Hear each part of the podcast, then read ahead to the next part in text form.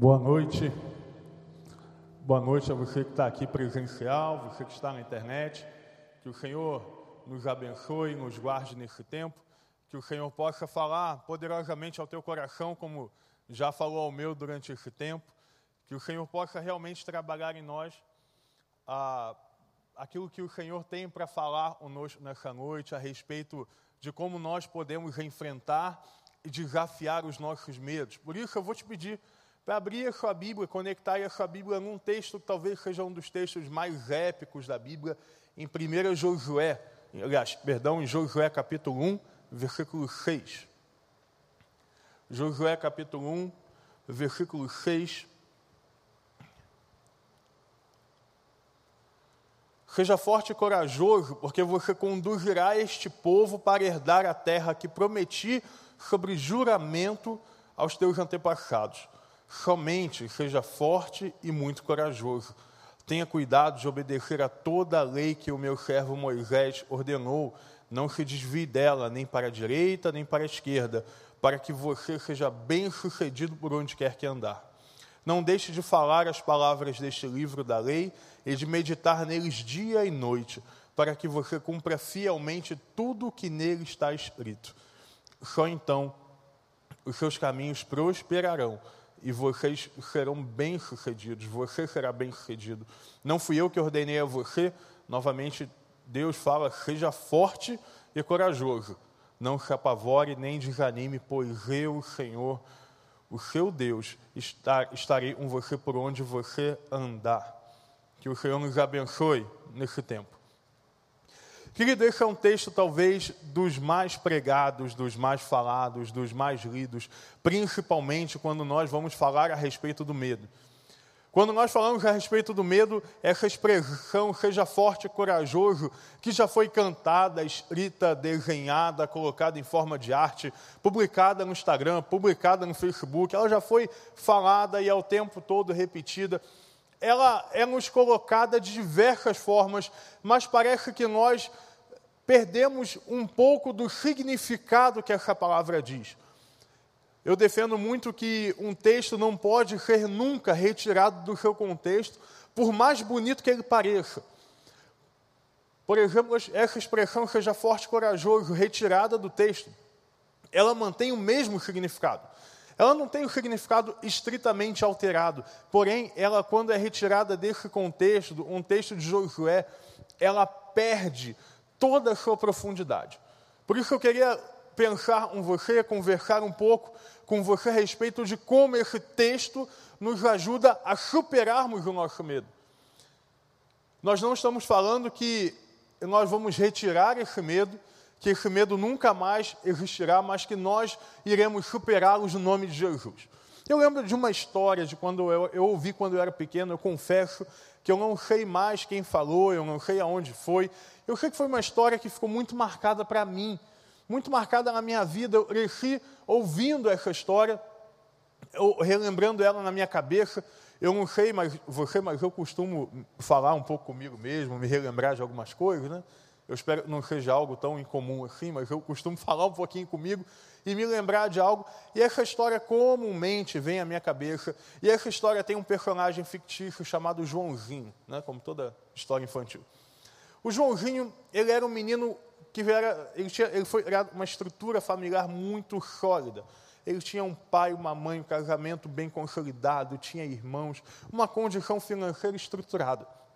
Porém, o Joãozinho ele não sabia e ele não aprendeu a superar o medo dele.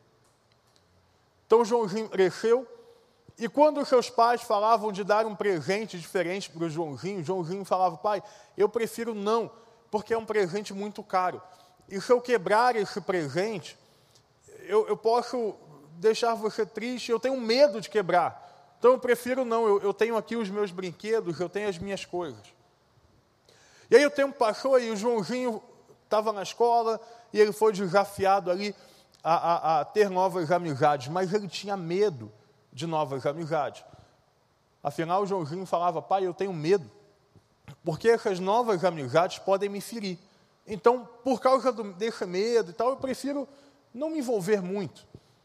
E aí chegou a época do vestibular, talvez a época de ouro de todo jovem, de todo adolescente, a época em que a vida dele vai começar a tomar um rumo um pouco mais sólido para a vida adulta. Joãozinho tinha muito medo de entrar numa faculdade, porque ele tinha medo de não passar nas matérias, afinal, a faculdade que ele queria, a faculdade que ele sonhava, era muito difícil, era uma faculdade federal, então ele tinha medo de passar anos estudando e não chegar lá, então ele fez uma faculdade num outro curso bem inferior ao que ele queria. Por conta disso, Joãozinho não se encaixava na carreira ao longo da vida, até então Joãozinho conhece uma menina ao qual ele se alegra, ele gosta dela, acha ela bonita, afinal, para namorar precisamos achar pessoas bonitas, né? isso é interessante, ela tem que ser de Deus, mas é bom que seja bonita, porque isso é, um, é, um, é o que Deus se agrada também. Ah, e aí Joãozinho encontrou essa menina, ele achava ela linda, menina de Deus, ela ministrava na igreja, ela era líder de célula, dava curso de paz, era uma menina incrível, mas ele tinha medo de se frustrar com ela. E aí Joãozinho, novamente por causa do medo, não namora. E toda a vida de Joãozinho foi sendo travada por causa do medo. Até então chega o dia da morte do Joãozinho. Joãozinho é enterrado sem ninguém. A não ser os coveiros do cemitério, ele é enterrado. E a história terminava por aí. Talvez uma história um pouco triste para contar para uma criança, né? Só que resume o fato de que o medo ele nos paralisa, a tal ponto que a nossa vida não se desenvolve. E eu lembro que desde que eu ouvi essa história, eu fui confrontado e comecei a me confrontar se os medos que eu tinha, e que muitas vezes são normais, eles estariam paralisando a minha vida, ou se eles estavam permitindo que me, que me ou se eles estavam me ajudando a enxergar algo que eu não estava vendo.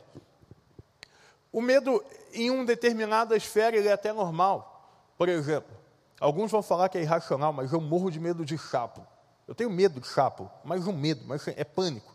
E aí, é, vê como é que Deus é bom, né? Deus ele faz a gente enfrentar o medo. A gente estava numa viagem, num sítio, com os amigos, irmão, e aparece um sapo. Pastor Paulo, não sei se lá na tua área tinha, mas é um sapo. O bicho devia ter uns 3 metros de largura, assim, né? na minha cabeça. Eu achei sapo boi, sei lá o nome do bicho. Mas era um, irmão, mas era um sapo. Que o, o meu punho é, era pequeno. Eu entrei em pânico, mas assim, eu entrei, mas a gente mantém apoio. Né? A esposa estava perto, o filho estava perto, você mantém uma. Eu entrei assim, né? Tranquilo. Tá, o medo, não, não, não gosto muito. Esse no meu mundo real. No, mundo, no meu mundo fictício. No mundo real, eu desesperei. Parecia uma menininha com medo. Eu, eu fiquei em pânico com aquele negócio. Eu, você tem uma ideia, irmão, a, a, na cadeira lá do, do sítio, eu fiquei sentado com o pé em cima da cadeira, só para que aquele sapo gigante não chegasse perto. Eu morro de medo de sapo. E existem esses medos, né? Algumas irmãs morrem de medo de insetos, barata, né? Eu sei que tem algumas, já repreendem, né? só falar barata daquele negócio esquisito. A Raquel, ela não pode ver, minha esposa, um, um gafanhoto, que é, parece, o próprio Satanás entrou na frente dela, é um negócio impressionante. Mas existem alguns medos que até protegem a gente, por exemplo, aquela adrenalina do medo, por exemplo, de um esporte radical. Eu lembro quando eu praticava ciclismo, a gente descia a Grota Funda a 50 km por hora numa bicicleta pequena de carbono e se cair morria. Aí você tinha medo. Então, existe um nível em que talvez esse medo não incomode, mas o medo excessivo, ele nos paralisa. E essa história de Josué é engraçada, porque Josué tinha uma missão muito grande. A gente está ouvindo, e o pastor Vander tem pregado a respeito de Moisés, o quão grande era o ministério de Moisés. Moisés já experimentava milagres de Deus desde bebê. De repente, Josué, Josué ele tinha a missão de vir após esse grande líder. Eu entendo e eu gostaria aqui de defender Josué um pouquinho. É normal que Josué tivesse um pouco de medo. Qual de nós não teria medo de, por exemplo, seguir o ministério de alguém como Moisés. Nós estamos falando de alguém que libertou um povo inteiro da escravidão. Estamos falando de alguém que, com um cajado encostando na água, óbvio que pelo poder de Deus, mas com o seu cajado encostando na água, a água se abria. Nós estamos falando aqui de alguém que liderou milhares de pessoas durante vários anos através do deserto. Como que nós não teríamos medo de vir após esse ministério? Eu entendo que Josué sabia também o que estava à sua frente. Vários e vários povos estavam habitando a terra que ele conduziria. Veja bem, Josué estava no meio. entre a saída do Egito, o final do deserto e, e a entrada em Canaã, a entrada na promessa. Josué estava naquele meio da história. Como talvez não ter medo diante de uma situação tão, tão inusitada? Como não ter medo diante de uma situação de pandemia, onde nós podemos ah, passar crises financeiras, onde podemos perder pessoas queridas? O fato é que nós talvez tenhamos motivos legítimos para ter medo. Só que nunca será legítimo que o medo nos tenha e nos possua. Existe um nível em que o medo passa a não ser algo real, mas ele passa a nos dominar e nos aprisionar. Existe um nível onde o medo nos paralisa, onde o medo nos faz esquecer até as palavras que Deus deu para nós onde o medo nos faz perder aquilo que o Senhor nos chamou para viver, onde o medo nos faz desistir da nossa família, onde o medo nos faz desistirmos do nosso emprego, dos nossos filhos, onde o medo se torna um medo de frustração, onde o medo passa a ser um medo de perder algo, onde o medo passa a ser, na verdade, uma ansiedade por algo que nem existe. Existem pessoas que têm mais medo que a outras, isso não é um problema, contanto que o medo não as domine. O medo não pode dominar você. O medo não pode tomar as rédeas da sua vida, porque as suas vidas está totalmente entregue nas mãos do Senhor Jesus. Eu entendo que o medo, quando toma as nossas vidas, passa a ser o Senhor delas. E era contra isso que Deus estava combatendo na cabeça de Josué naquele tempo. Eu gostaria de pensar com você que a expressão seja forte e corajoso é repetida durante três vezes no capítulo 1. Três vezes Deus fala para Josué. E nas três vezes nós podemos ter orientações completamente diferentes, mas que se completam. Nas três vezes nós temos lições que nos ajudarão a vencer os nossos medos. Nas três vezes em que Deus fala, seja forte e corajoso, nós teremos lições que nos ajudarão a enfrentar e a superar esses medos. Então, na primeira ocasião, Josué, seja forte e corajoso. A primeira lição que nós vemos ali é não pare. Deixa eu te explicar aqui. No momento em que Deus fala pela primeira vez, ele revela a Josué o propósito ele revela a Josué que ele, Josué, conduziria o povo à terra. Naquele momento, Deus estava contando o capítulo final. Eu acho interessante porque Deus, naquela história, ele estava falando para Josué, ao contrário do que ele fez, por exemplo, com Abraão. Ele falou, falou Josué, você conduzirá o povo, ponto, até essa terra, ponto. Ele dá, o, ele dá o caminho final. Ele dá a missão, ele dá o propósito, ele dá a palavra. Josué, agora é para você fazer isso, o propósito da tua vida é esse. Seja forte e corajoso, porque esse é o propósito. Josué não podia parar. Josué não podia ser imobilizado pelo medo.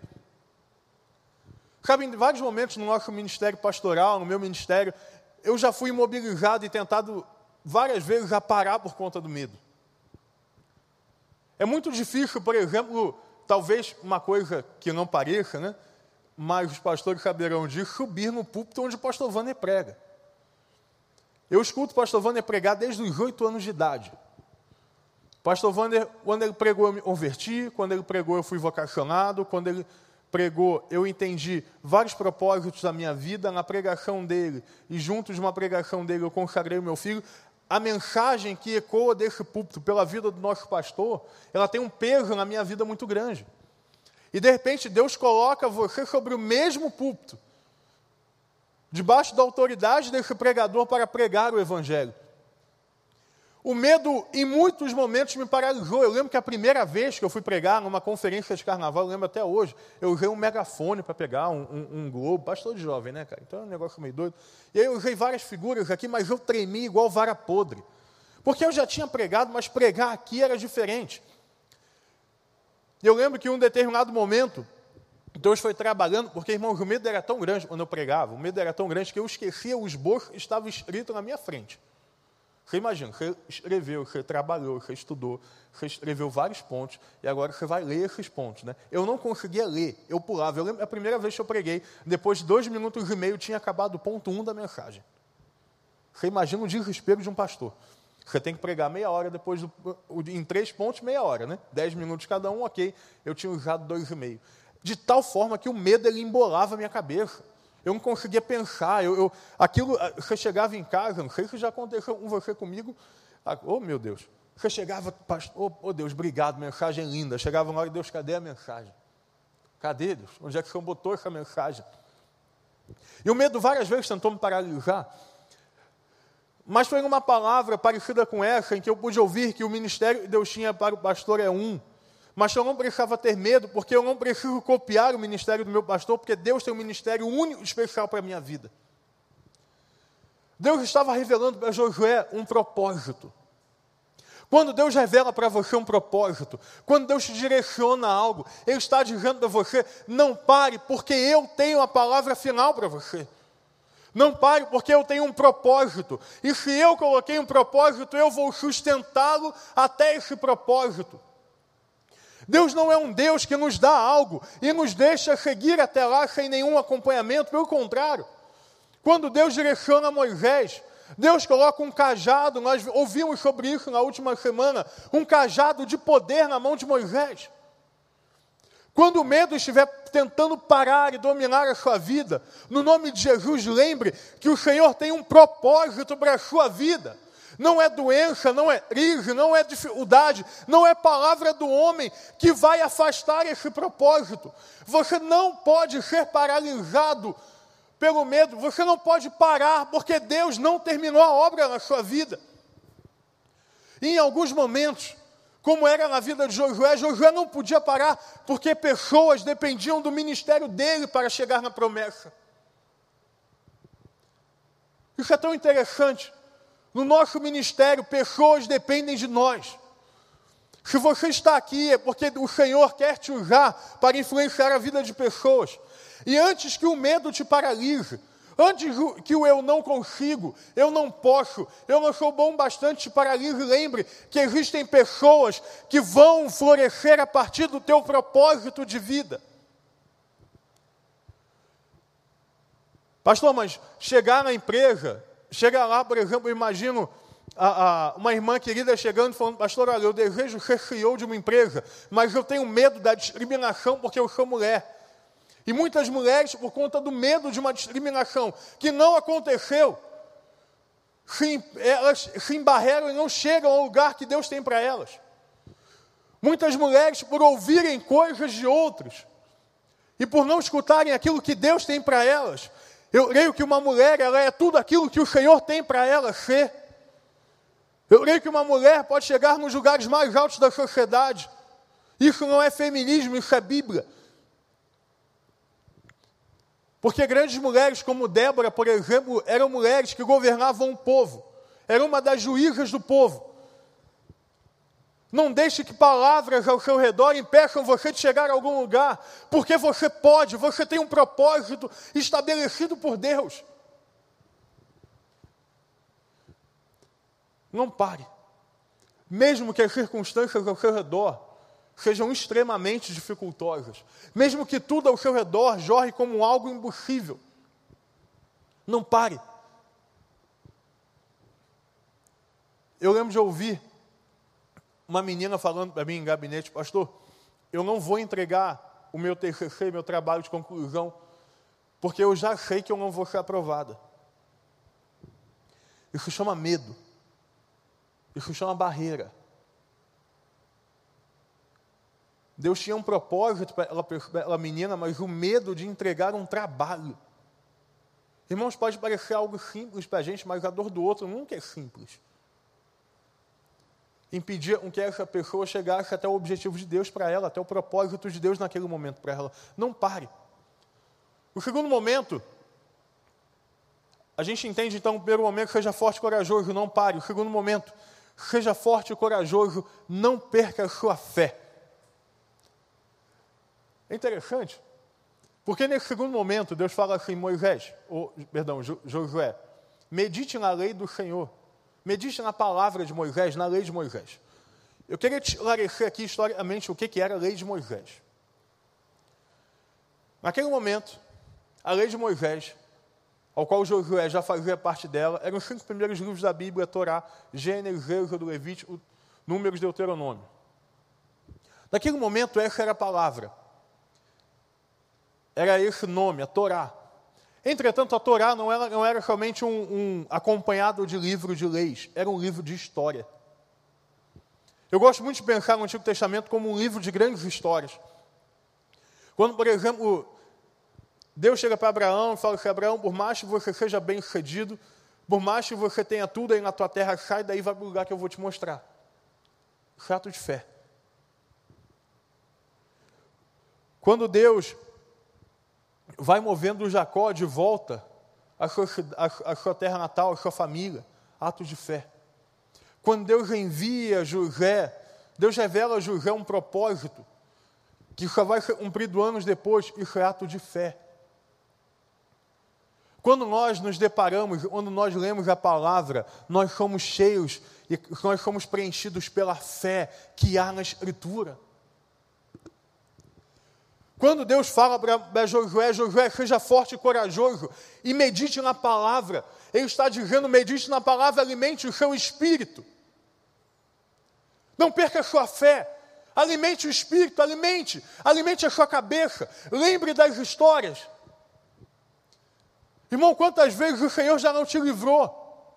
Quantas vezes o Senhor já não salvou a tua vida? Hoje é o dia de ação de graças, né? Quantas, quantas vezes o Senhor já não salvou, já não curou a nossa história? Será que nós não temos motivo de gratidão a Deus por tantas vezes Ele nos fez vencer o, o sofrimento, vencer as dores? Por tantas vezes o Senhor não livrou a nossa família e não cuidou dela? Nós não podemos perder a fé em quem é Deus, porque a Bíblia revela a verdade de Deus. Ao contrário, e foi dito aí em redes sociais, a Bíblia é suficiente e ela revela todo o Evangelho, toda a palavra, ela revela a Deus por completo. Quando nós lemos e meditamos na palavra, nós não estamos cumprindo um rito religioso ou lendo um livrinho qualquer, não. Nós estamos nos enchendo das palavras do próprio Deus. Você quer vencer o medo? Medite na palavra. Não perca a sua fé. Eu acho sim que tem pessoas que são usadas por Deus, por exemplo, em mídias sociais. Eu, eu, a gente pastoreia jovem, então sabe e acompanha bem essa realidade. Mas, infelizmente, muitos de nós, jovens, adultos, têm recorrido a palavras motivacionais e têm deixado a Bíblia de lado tem buscado a, a, artifícios, mecanismos, tem buscado estratégias, por exemplo, pastor Paulo, para salvar o casamento, quando tudo que o nosso casamento precisa está na Bíblia. Ninguém aqui é contra estratégia, ninguém aqui é contra a, a, a, nenhum tipo de, de, de auxílio, de ajuda. Mas o próprio Deus já deu a fonte primária para nós.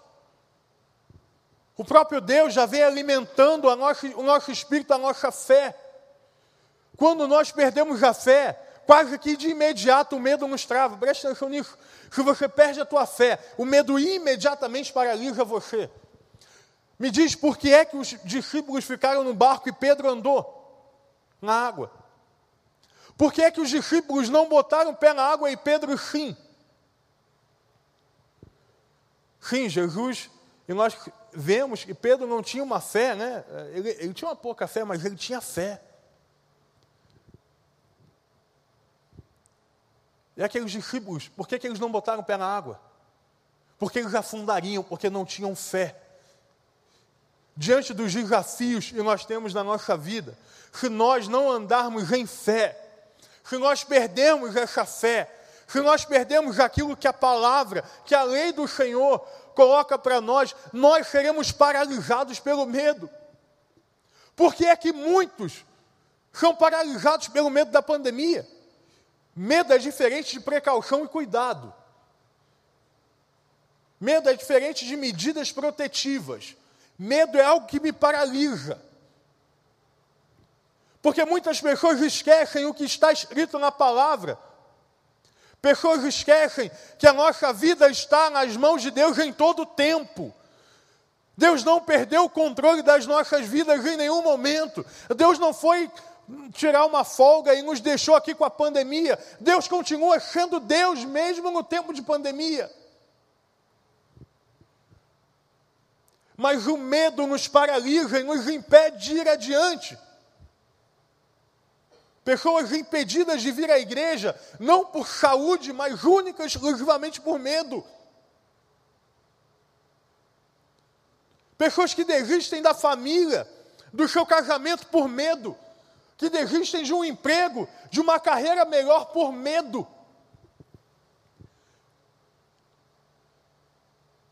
Mas se nós tivéssemos a fé viva em nós, as palavras vivas, nós nos lembraríamos das promessas de Deus. Nós nos lembraríamos que a nossa vida está guardada nas Suas mãos. Nós nos lembraríamos que pode vir vírus, pode sair vírus, pode vir empresa, pode sair empresa. Deus continua com tudo sob controle. Isso é o que a palavra dele diz em todo o tempo. Eu creio num Deus que conduz a história. E se nós lemos, lermos o Antigo Testamento até o Novo Testamento, nós vamos ler um Deus que conduziu a história o tempo todo.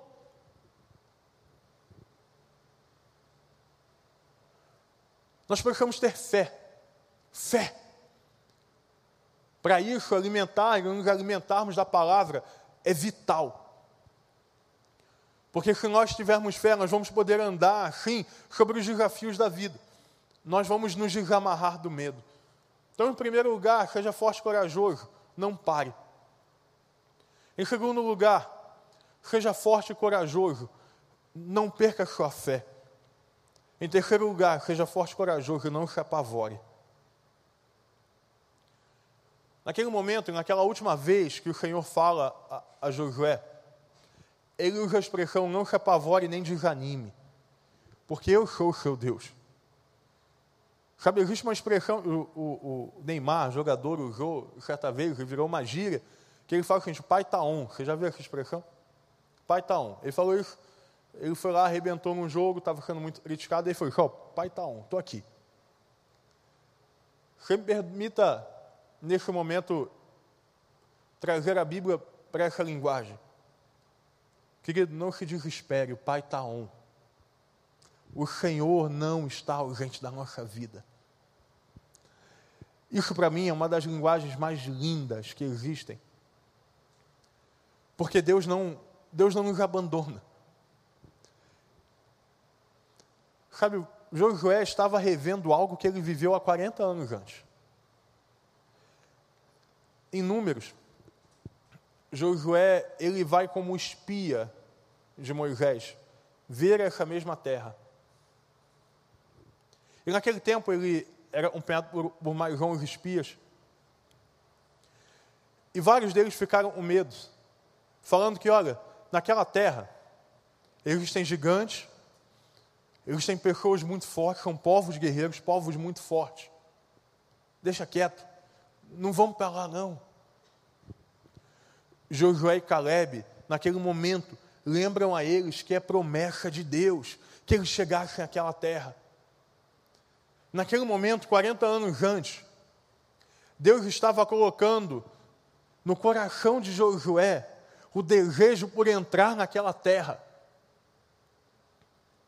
Estava ensinando a ele que os inimigos podiam ser grandes, mas eles estavam esquecendo de algo. Se os inimigos eram grandes, o Senhor é muito maior. Se os inimigos eles eram poderosos, Deus é muito maior. Anos atrás, 40 anos atrás, Josué já era desafiado com a mesma visão. Entrar em Canaã, entrar em Canaã. Ele viu os povos, ele viu a terra.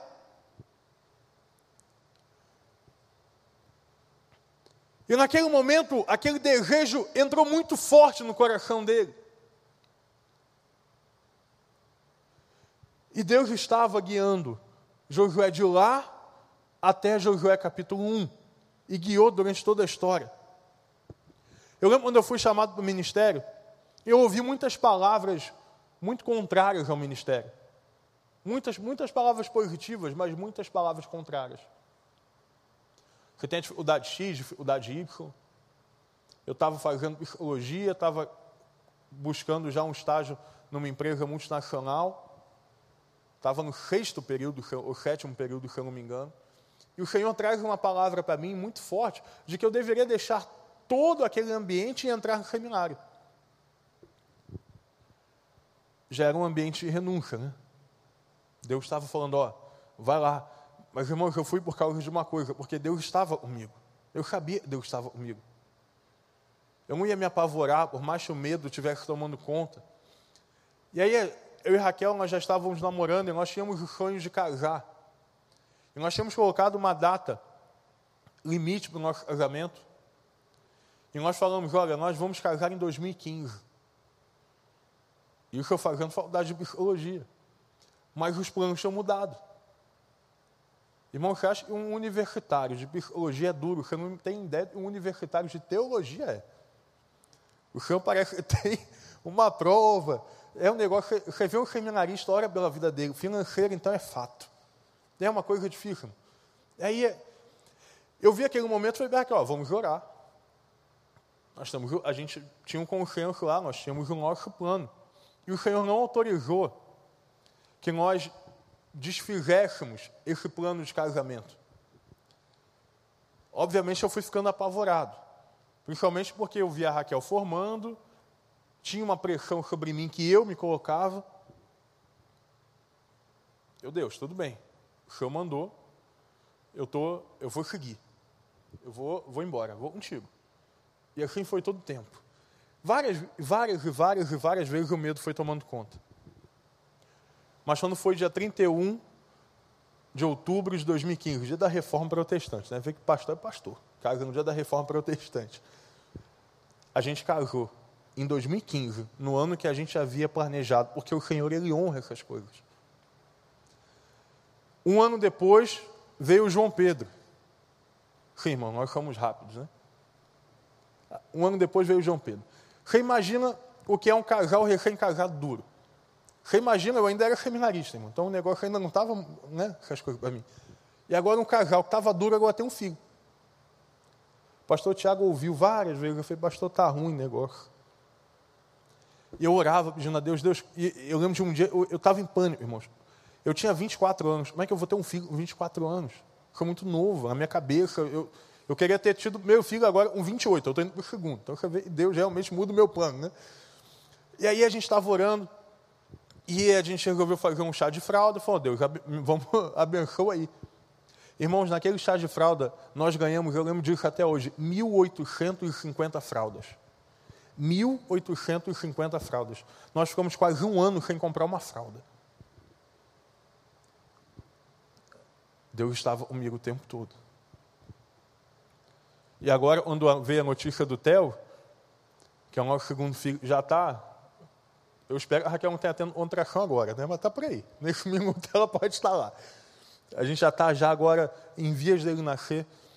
Quando nós soubemos da notícia, eu entrei em pânico. Mas, irmão, assim, pânico, pânico. Se, eu, se a criança aqui tivesse de fralda, a coisa tinha ficado esquisita.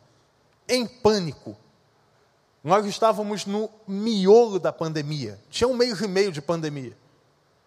Falei, Deus, o que, que vai ser?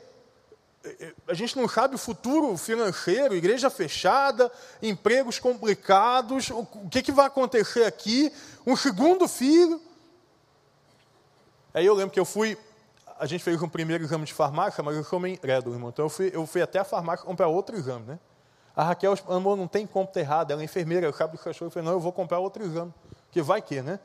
Irmão, eu fui comprando, ficava 15 minutos de casa. Quando eu cheguei na farmácia, o farmacêutico me viu, o senhor está bem, está passando bem, quer uma água? Eu estava pálido, eu suava, mas um negócio desesperador. E aí eu fui voltando, andando para casa, E foi como se Deus estivesse falando ao meu coração: eu continuo com você. Eu continuo no controle de todas as coisas. Em tantos momentos na vida em que o medo tentou me paralisar, era como se eu ouvisse Deus audivelmente falando para mim e ouvir: Eu estou com você. Eu estou com você. Eu sou o seu Deus e estarei com você. Sabe como termina o Evangelho de Mateus? Jesus falando: Ei, vão lá, preguem, façam discípulos, o propósito é esse. E eis que eu estarei com vocês até o final do tempo. O Senhor não te deixou ao acaso, o Senhor não te deixou ao relento, o Senhor não está te deixando viver a sua vida de qualquer forma, o Senhor continua com você.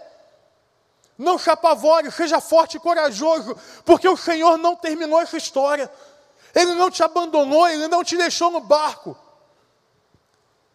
As circunstâncias ao redor, elas podem ser completamente contrárias. Escute isso, naquele momento, Josué era um líder novo, inexperiente, que tinha que liderar várias e várias pessoas atrás dele, pessoas mais velhas, pessoas mais capazes, para entrar numa terra de gigantes.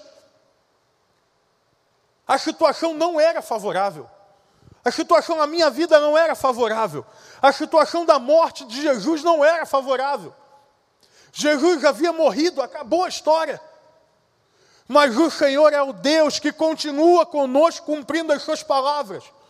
Mesmo que as situações não sejam favoráveis, o Senhor continua conosco, nos guiando em todo o tempo. E sabe o que aconteceu? Josué entrou naquela terra de maneira sobrenatural. Irmão, o que vai acontecer na tua vida, acontece na minha vida, quando nós não temos medo, que nós atravessamos todo o mar, toda a dificuldade, todo o muro, porque o Senhor está nos impulsionando em todo o tempo. Essa é a história de Josué.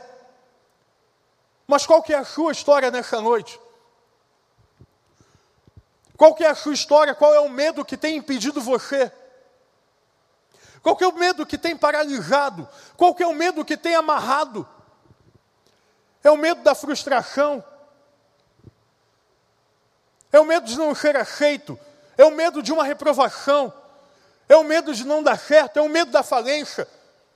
Qual que é o medo que tem encorajado você, irmão? Eu, eu, posso não conhecer o medo, esse medo, eu posso não conhecer a tua história, mas eu sei o que Deus fez na vida de Josué, e sei que o Deus que habitou naquele tempo, o Deus que trabalhou Josué, é o Deus que trabalha nas nossas vidas.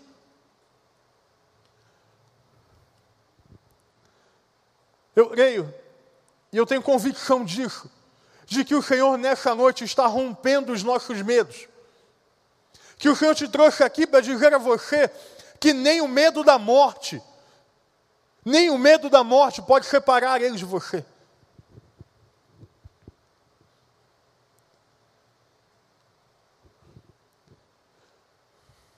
E quando você estiver diante desse medo, e esse medo paralisar a sua vida, eu gostaria de te lembrar que você não pode parar, você não pode perder a fé, e você não pode se apavorar. Um, não pare. Dois, não perca a fé. Três, não se apavore, porque o Senhor está no controle. Carinhosamente falando, talvez você nunca mais esqueça disso, Pai está on. O Senhor nunca, nunca nos deixou. Mas para que fosse real essa história, para que tudo acontecesse da forma que nós estamos falando hoje, Josué precisou fazer a escolha dele. Josué precisou falar: Deus, eu entendi. Eu não posso parar porque eu tenho um propósito. Eu não posso perder a minha fé, eu preciso me alimentar da tua palavra. E eu não posso me desesperar porque o Senhor está no controle. Sabe como Josué lutou as guerras dele? Na fé. Josué caminhava em volta das muralhas, um toque da trombeta, as muralhas caíram. Josué chegou na terra que Moisés não chegou. Josué cumpriu o propósito, porque Josué entendeu que os medos não parariam, não podiam parar ele. Que ele teria dificuldade, que ele teria medo, mas os medos não seriam um obstáculo porque ele não iria parar, ele não perderia a fé, e ele jamais, jamais se apavoraria, porque o Senhor estava com ele. Seja forte e corajoso. Seja forte e corajoso. Vamos orar. Baixa tua cabeça, fecha teu olho.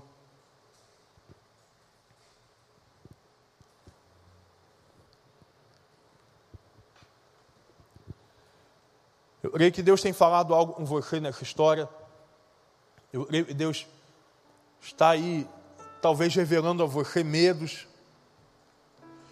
Mas eu queria te convidar nessa noite, combater esse combate, a lutar, não pelas suas armas, mas pelas armas do Senhor.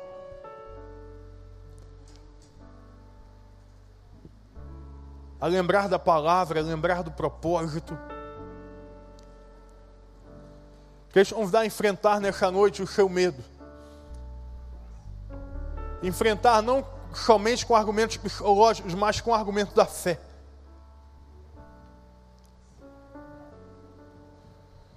Se você fala, pastor, eu quero enfrentar os meus medos nessa noite, levanta a sua mão aí para orar por você. Amém. Amém. Amém. Amém. Amém. Amém. Amém. Amém. Amém. Já vi. Vamos ficar de pé, vamos, a gente vai cantar esse cântico. Você que está na internet tem um número, vai passar aqui.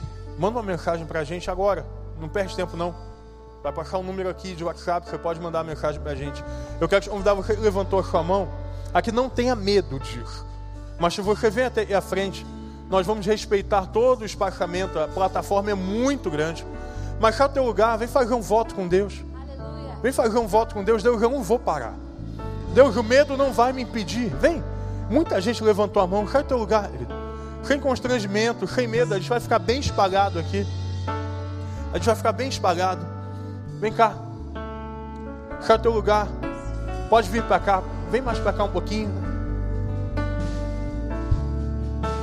Vamos cantar. Assim que eu luto minhas guerras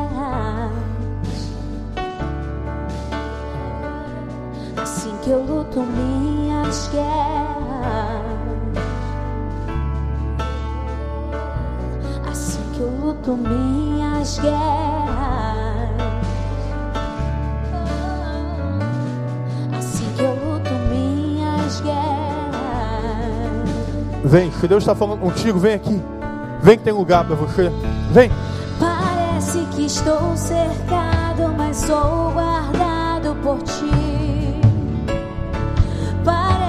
Que estou cercado, mas sou guardado por ti. Parece que estou cercado, mas sou guardado por ti. Cante isso. Parece que estou cercado, mas sou guardado por ti. Assim que eu luto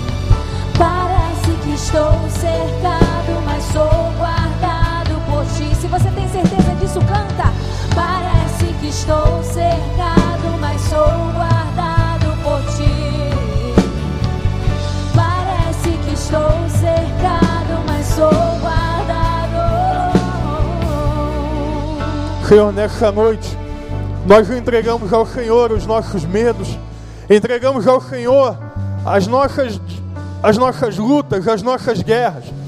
Deus, talvez nessa noite o medo esteja paralisando pessoas, mas no nome de Jesus, que seja uma noite de movimento, que seja uma noite em que a tua palavra seja efetivada nessa hora. Seja forte e corajoso, seja forte e corajoso. Que a palavra que esteve com Josué esteja sobre nós. Mesmo que nós não possamos prever o futuro, mesmo que as situações ao nosso redor elas pareçam improváveis, mesmo que sejam gigantes à frente, nós não pararemos, nós não perderemos a nossa fé e nós jamais nos venderemos ao medo, porque o Senhor está conosco. Nessa noite, Deus, no nome de Jesus, a cada pessoa que vê à frente, liberta do medo, liberta do medo, liberta do medo em nome de Jesus. Pode até parecer que estamos cercados, mas sabemos quem nos guarda, sabemos que é o Senhor quem nos guarda, sabemos que o Senhor está ao nosso redor, por isso nós oramos e cantamos e adoramos ao Senhor no nome de Jesus. Amém. Amém. Volte para o teu lugar cantando isso, querido. Parece que estou cercado. Volte cantando. Parece que estou cercado, mas sou guardado por ti. Parece que estou cercado,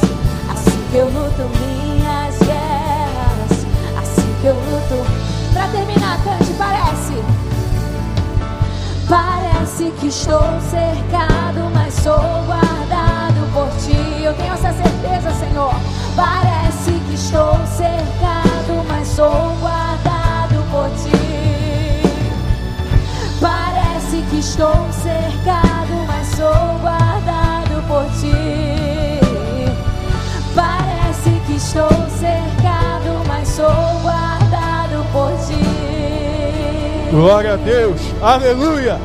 Glória a Jesus. Amém. Que o Senhor te guarde, que o Senhor esteja contigo, guiando sua vida, sua família.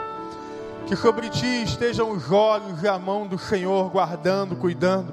Que o Senhor guarde a tua casa e guarde os teus. Que o nome de Jesus te abençoe e te guarde. E que sejam benditos todas as tuas gerações. Nós oramos assim em nome de Jesus. Amém. Boa noite, querido. Vá em paz. Até sábado, até domingo. Vá na paz.